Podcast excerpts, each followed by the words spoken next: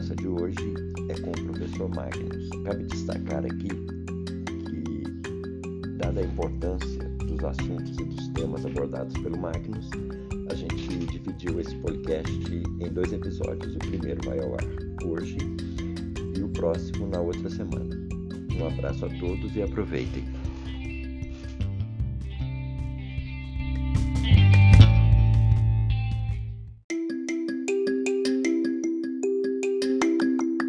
Eu sou a Emily Martins, da Silva Brasil. Eu sou a Ana Júlia Fernandes Souza Lacerda. Eu sou a Mirelle Dantas Pereira. Eu sou Raí Nogueira de Medeiros. Eu sou Samuel Henrique Moraes da Silva. Eu sou Pedro Augusto Brasil de Oliveira. Eu sou José Henrique da Cunha Nogueira.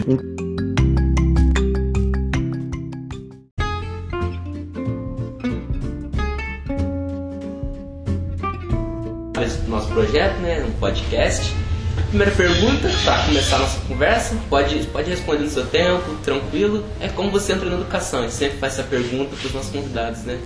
Como você conseguiu chegar até lá, etc. Olha, antes de começar a responder, eu quero dar os parabéns a vocês né, e ao Mauri, seu professor. Porque vocês estão, mais uma vez, polivalente está inovando certo? Mais uma vez, porque o Polivalente tem uma história de inovação que eu chamo. Mas, mais uma vez, vocês estão inovando. A aula de redação, por exemplo, eu fui professor de redação português, literatura, durante muito tempo. E é, a gente tem que aprender a redigir para os novos tempos. Hoje a mídia digital, é, esse esses nomes que eu não sei nem falar, é podcast. Né? Isso, podcast. É, é uma forma de redação que antigamente só era escrito, hoje não, hoje é audiovisual. É... Então é preciso aprender também a redigir para isso. Vocês estão é, com o professor de vocês aí inovando mais uma vez. Sim. Certo? Então eu quero começar por aí. Tá. Já gente agradece, né? Que é algo novo também. O Mauri chamou a gente para fazer, a gente ficou até surpresa. No começo a gente ficou com medo, né? Ficou, tipo, como é que vai fazer? É, como é que a gente vai fazer essa experiência? Até hoje a gente fica meio nervoso, mas a gente vai levando, né? Mas é assim que, que, que começa, né? Sim. Primeira vez que eu enfrentei uma sala de aula foi assim, né? Mas a gente é preciso que a gente Vai faça, né? porque fazendo é que a gente Vai perde a inibição. Melhor ensino é a prática. Né? E talvez saia daqui alguns jornalistas, é, jornalistas algumas pessoas que mexam né? com, essa, com essa parte audiovisual e tudo. Mas é por aí que eu queria começar. Sim. Agora, vamos à história, né? Isso. Oi, tempo. É, né? E me parece que vocês querem saber a origem da gente, né? Isso, Como é que nós chegamos aqui, como é que. Como é que era no seu tempo, essa- essas coisas. Certo. Olha, gente, eu, eu nasci numa cidade em Ubá, é uma cidade da Zona da Mata, mas eu já não morava lá. Meu pai morreu muito cedo e eu tive que ir, com 14 anos, eu tive que me mudar com a minha família para Volta Redonda, no estado do Rio. E eu vivi em Volta Redonda 10 anos. Né? Saí de Minas, fui para Volta Redonda e um dia apareceu, já estava na faculdade em Belo Horizonte, em Volta Redonda, aí apareceu uma oportunidade de fazer um concurso do Prenem. Aí eu fui para lá, para Belo Horizonte, estudei lá na UFMG, na Faculdade de Letras, na Faculdade de Educação, aliás, é, por um ano e meio. E eu escolhi Caxambu, na realidade, por ser mais perto de Volta Redonda, para dar uma assistência à família, minha mãe, minhas irmãs. E aqui, e por ser uma cidade agradável, né? Chegando aqui, eu fui ficando, né? Me casei aqui, estou aqui até hoje, meu filho nasceu aqui, nós estamos aqui até hoje. É, você perguntou também como é que era no nosso tempo. Isso, na é sua que- época. Gente, eu acho que não muda muito, não. Ou melhor, muda tudo. A, a, a escola mudou muito. Mas é só, mais do que a escola, a sociedade nossa mudou muito. Muda. Eu não sei se mudou para melhor, não, sabe? A tecnologia, por exemplo, avançou. Na minha época, na época de escola, a gente. A escola polivalente, é preciso abrir um parênteses aqui, a escola polivalente veio com equipamento muito bacana que as outras escolas não tinham. né? Nós tínhamos projetores de filmes, de gravadores, essas escolas estaduais não tinham nada. Né?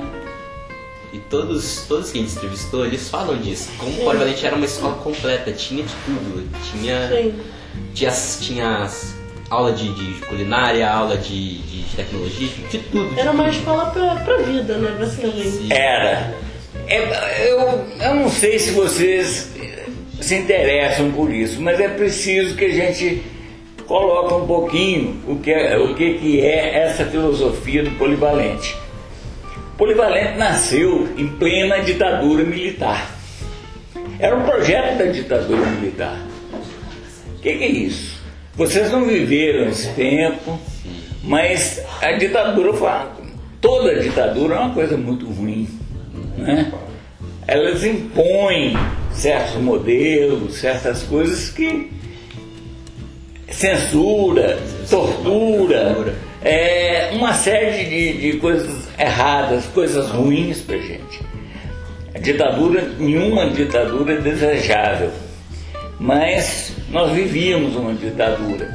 E o projeto de Polivalente era um projeto feito por americanos, pelo, é, pela inteligência americana que foi importado pela ditadura. Era um acordo entre o MEC, Ministério da Educação, e a USAID, que era um órgão norte-americano, de fazer. ainda Deve ter uma placa lá no Polivalente falando desse acordo, MEC e USAID. Tem do lado da, da cozinha lá. Do lado da cantina. Eles construíram 60 escolas aqui em Minas.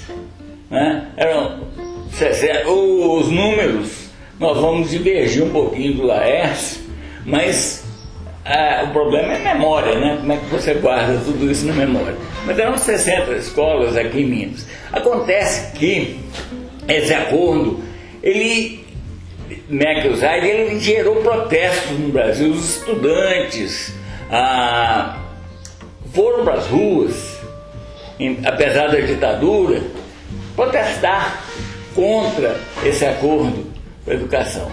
Porque era uma coisa importada, de- de, é, que não, Uma coisa nacional, uma coisa. não era uma coisa nacional, era uma coisa imposta Isso. certo? Imposta e importada. Acontece que eles deram, colocaram nesse acordo a formação dos professores. Eles precisavam formar professores.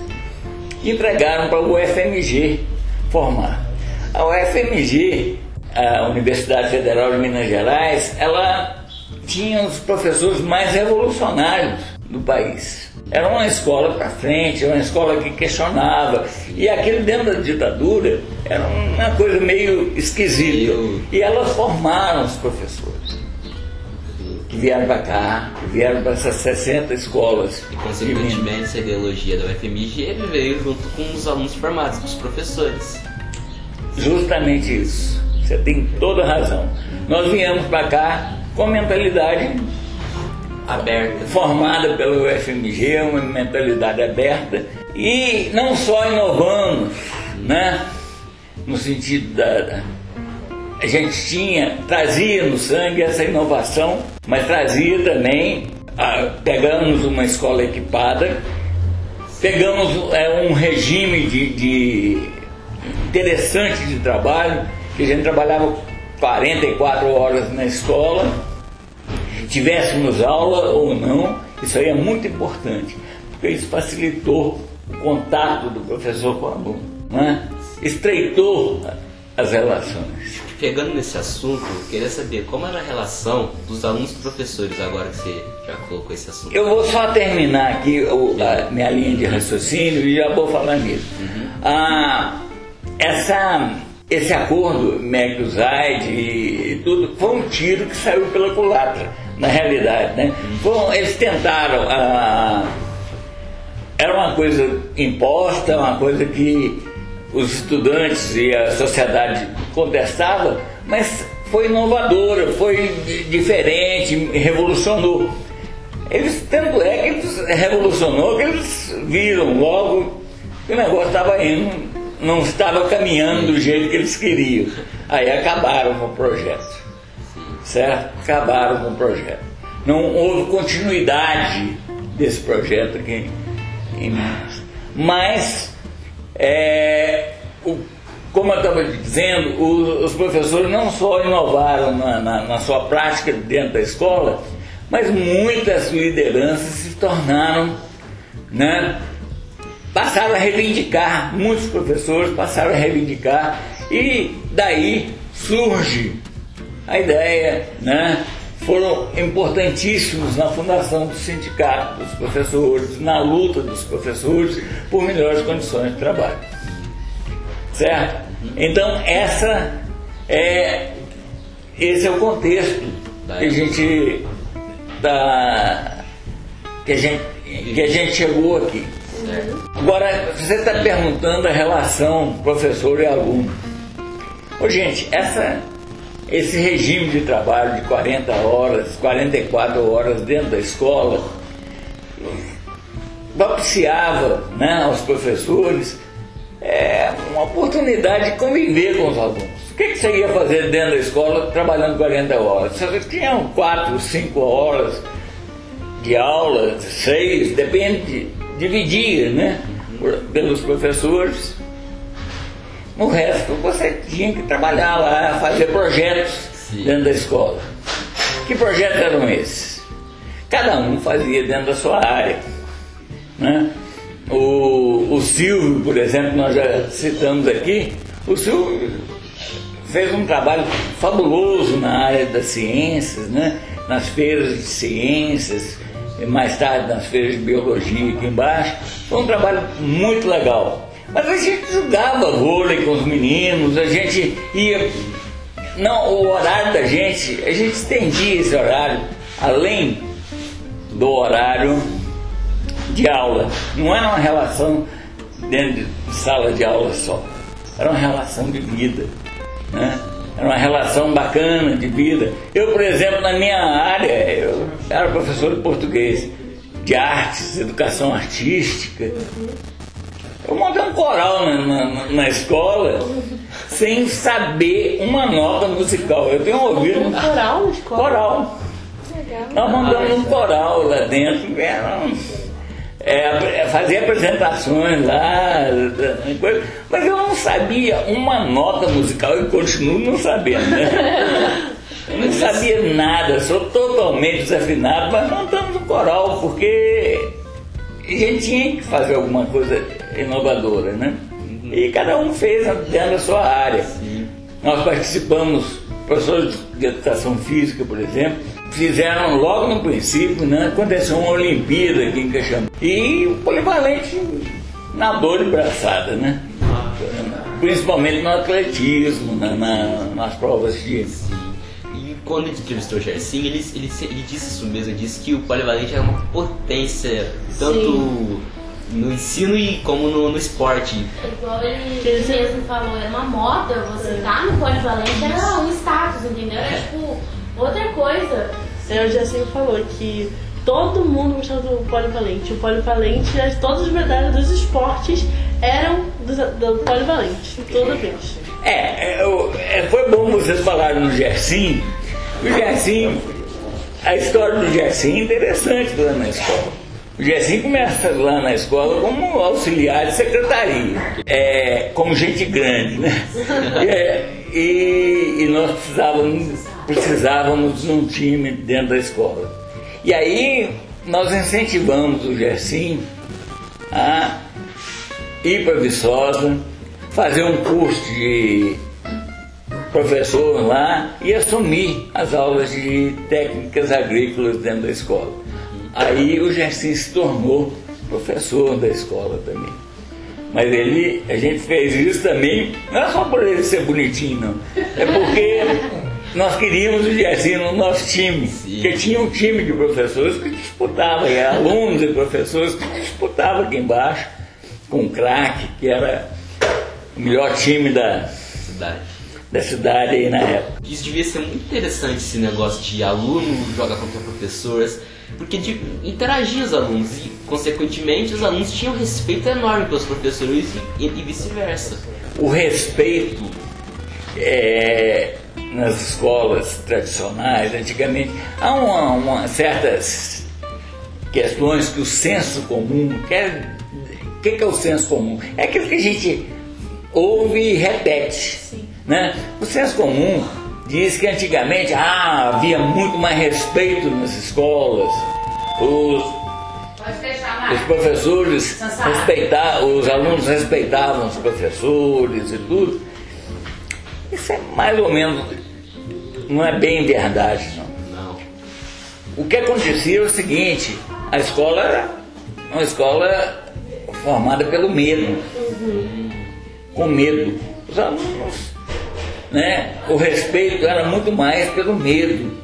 Né? Havia escolas que os alunos até apanhavam. Nossa. Né? Eu, por exemplo, fui aluno de escolas. Eu, eu fui aluno de escolas que os professores batiam na gente.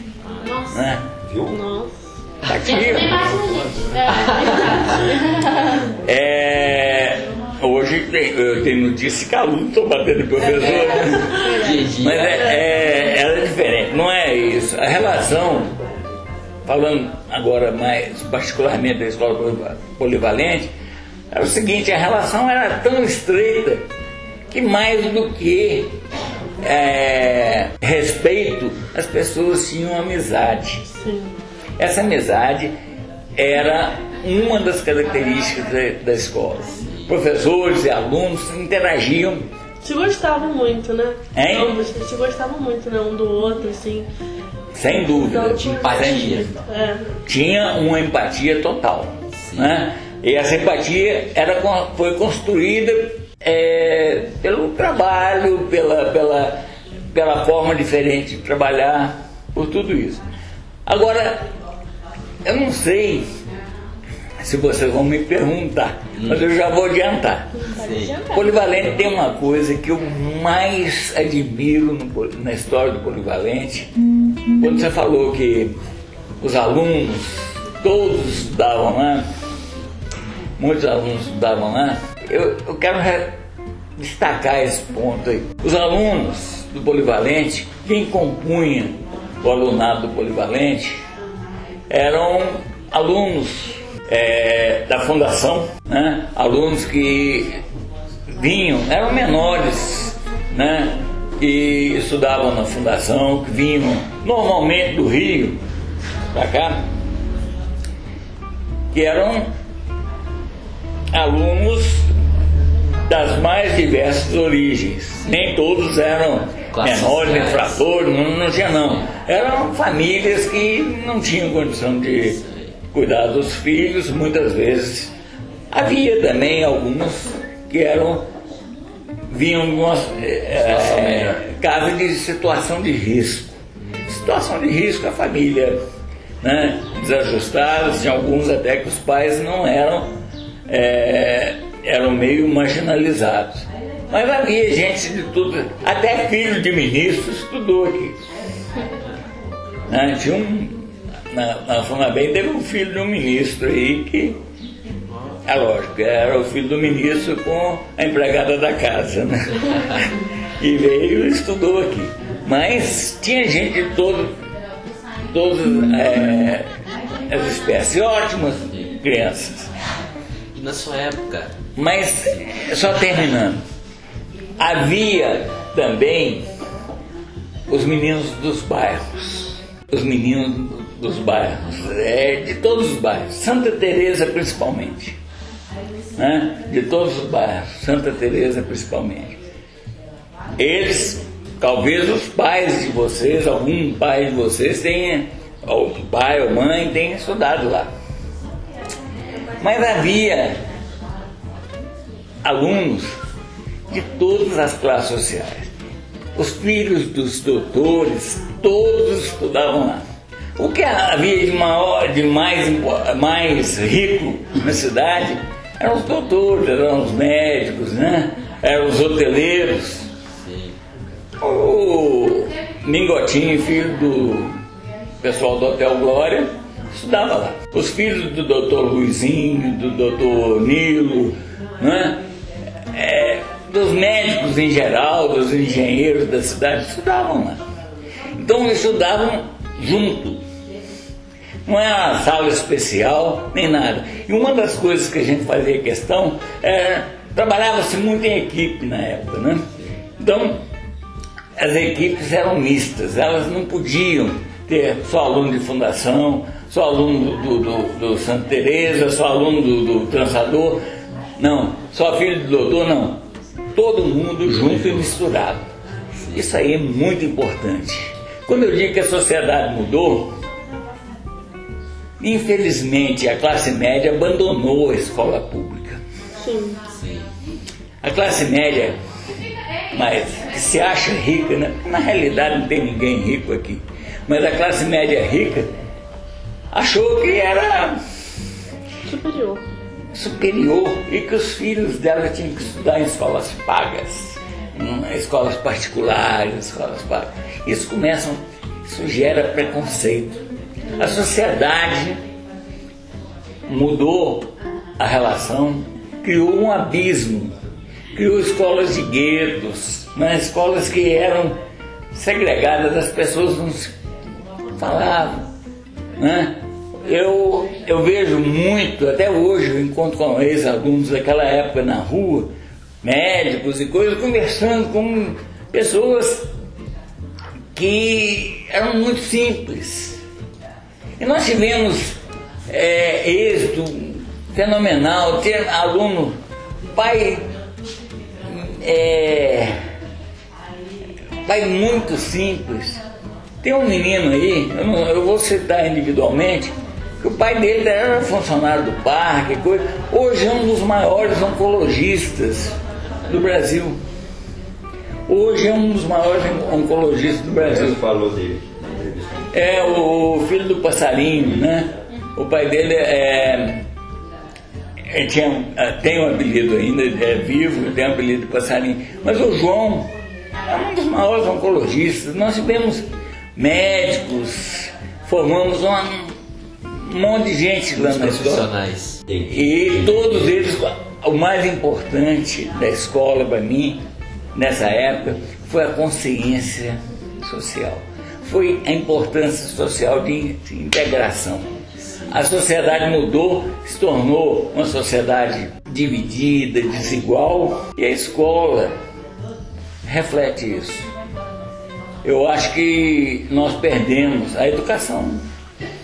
Continua a educação. Mas a, essa mudança é uma coisa que nós perdemos. Perdemos muito. Né? A tecnologia avançou bastante, vocês estão aqui fazendo uma coisa que nós nunca nem sonhamos em fazer, mas nós perdemos, a sociedade perdeu muito, a escola perdeu muito com essa divisão. Então, antigamente, no Polivalente, tinham vários alunos, filhos de doutores, até os que não eram filhos de doutores, e tinha igualdade. Dava para perceber que não tinha o filho do doutor falava, ah, eu sou superior. Eles se tratavam de uma mesma maneira, não tinha um olhar, só porque eu sou filho de doutor, eu sou superior, né? Tinha empatia pro outro. Sim, se unir. É, não, não é- hoje, se você notar, se você observar bem como é na cidade, muitas vezes você nota um medo, um certo medo de uma classe que se julga superior, né? Uma classe é medo do, do diferente. Medo do diferente, isso é preconceito. Né? Sim, que se forma a base do preconceito. Sem dúvida nenhuma, sem dúvida nenhuma. E eu acho que esse foi um grande trabalho. É lógico, a inovação, a forma de trabalhar, é, esse, esse negócio todo. Mas esse trabalho de integração entre as diversas camadas da sociedade foi o trabalho mais bacana que o Polivalente fez. De forma como pessoa. Sim. Obrigado. Obrigada pela presença. Obrigado a todos, obrigado a gente Mauri, à obrigado a vocês. Foi um prazer.